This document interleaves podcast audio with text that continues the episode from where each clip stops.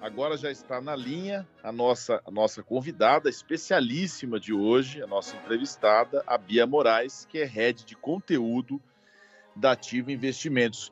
Bom dia, Bia. Muito obrigado por nos atender. Desculpa pela nossa falha. Bom dia, tudo bom? Um prazer estar aqui com vocês. Prazer é nosso. Ô, Bia, muita gente já está na expectativa para o grande evento dessa sexta-feira, a Black Friday 2021.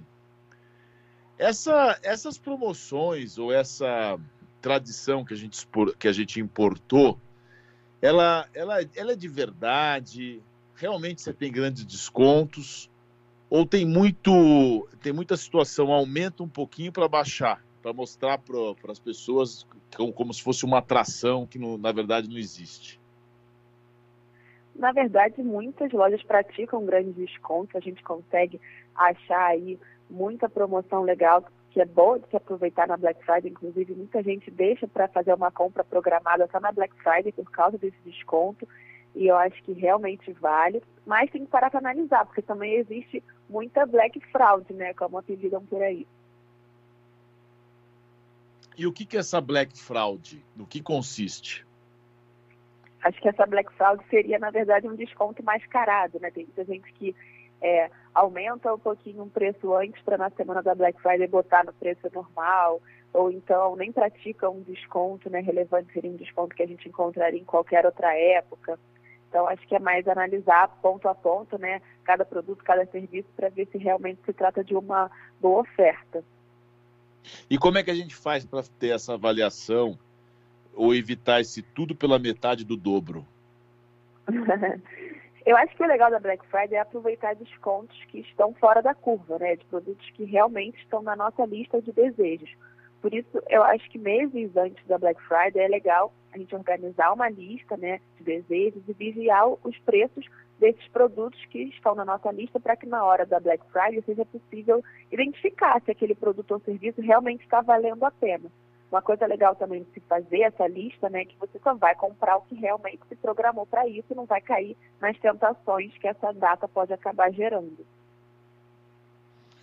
Tem uma, eu tenho uma, uma, uma pauta aqui que outra técnica de venda muito utilizada na Black Friday é a chamada tática de escassez do tempo. No anúncio, o locutor imposta a voz para avisar que o estoque é pouco. Assim, o consumidor fica com pressa para aproveitar a oferta generosa a tempo. Isso também é uma maneira de enganar o consumidor? Sim, com certeza. Esse é um gatilho muito utilizado né, pelo marketing e na Black Friday funciona muito bem, tanto pela oferta que dura pouco tempo, geralmente só naquela semana de Black Friday, às vezes só na sexta-feira mesmo. E aí, por isso, também a mídia causa um alvoroço por cima disso, porque é fácil falar que os estoques estão acabando, que estão vendendo muito, que, que os preços estão baixos. Mas já sabendo disso, o consumidor pode descansar e saber que isso é uma técnica, né? Que eles vão usar essa técnica para vender e realmente parar para ver se os preços da Black Friday ficam é, ali naquele, naquela margem de segurança que ele está pesquisando, né, que ele vem é, percebendo por causa daquela lista que eu comentei, comentei antes. Então, realmente, os preços da Black Friday ficam no ar por tempo limitado, mas pensem com calma, analisem o desconto, façam conta para saber se também cabe no orçamento, né, mesmo com o desconto, antes de estar tá passando o cartão. Agora, tem muita gente, Bia, que ainda é suscetível a essas mensagens, né? Sejam elas pelo WhatsApp ou por e-mail, uh, mensagens falsas, as pessoas acabam não fazendo a checagem e acabam comprando em sites que não são nem verdadeiros. A gente ainda não está num ambiente online seguro, né? Qual que são as suas recomendações gerais para isso? É, eu acho que esses golpes geralmente estão em busca de dinheiro fácil, né? Então, acho que vale desconfiar de qualquer processo estranho que envolva, por exemplo, um Pix, um boleto do nada, transferência de uma conta que você não conhece, que não está acostumado.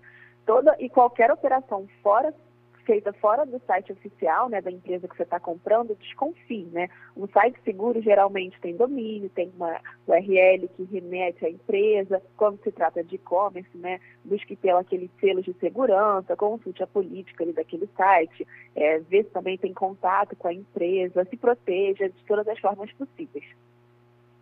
Eu, eu mencionei no início do programa que você viria para a gente fazer essa entrevista, eu falei que no passado, quando não tinha internet, você tinha o golpe da mala na Praça da Sé. Você certamente não, não é dessa época, mas as pessoas chegavam, passavam uma conversa.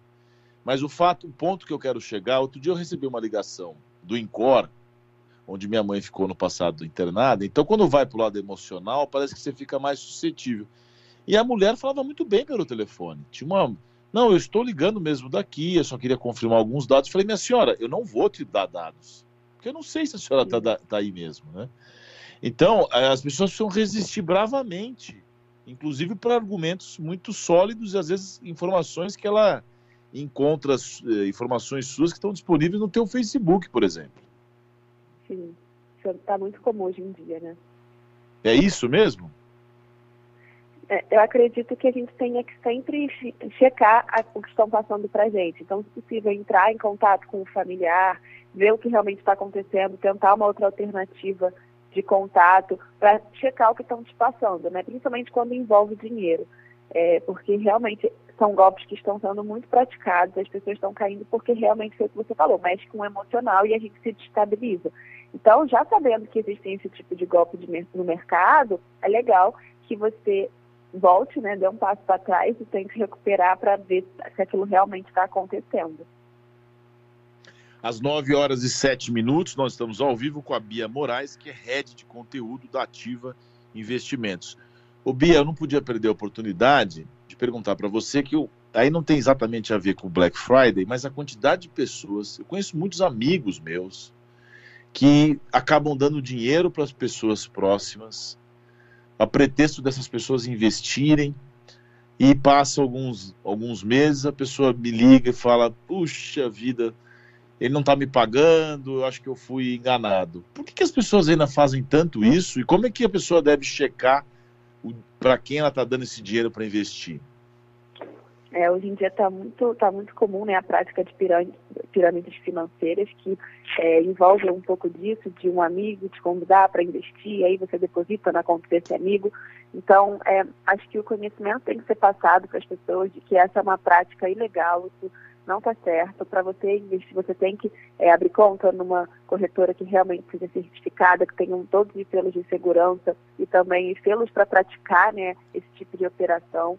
É, você nunca vai precisar investir, botar o seu dinheiro numa conta que não esteja no seu CPF. Então, todas essas são, todos esses são pontos que as pessoas têm que ficar atentas né, para estar tá conseguindo, de fato, não cair em golpes hoje em dia. Muito bem, conversamos ao vivo aqui no Oito em Ponto com a Bia Moraes, head de conteúdo da Ativa Investimentos. Bia, muito obrigado por sua participação aqui no Oito em Ponto e uma, né, uma excelente Black Friday para todos, né? Obrigada, muito obrigada pelo convite. Um excelente Black Friday, que as pessoas realmente consigam bons descontos por aí.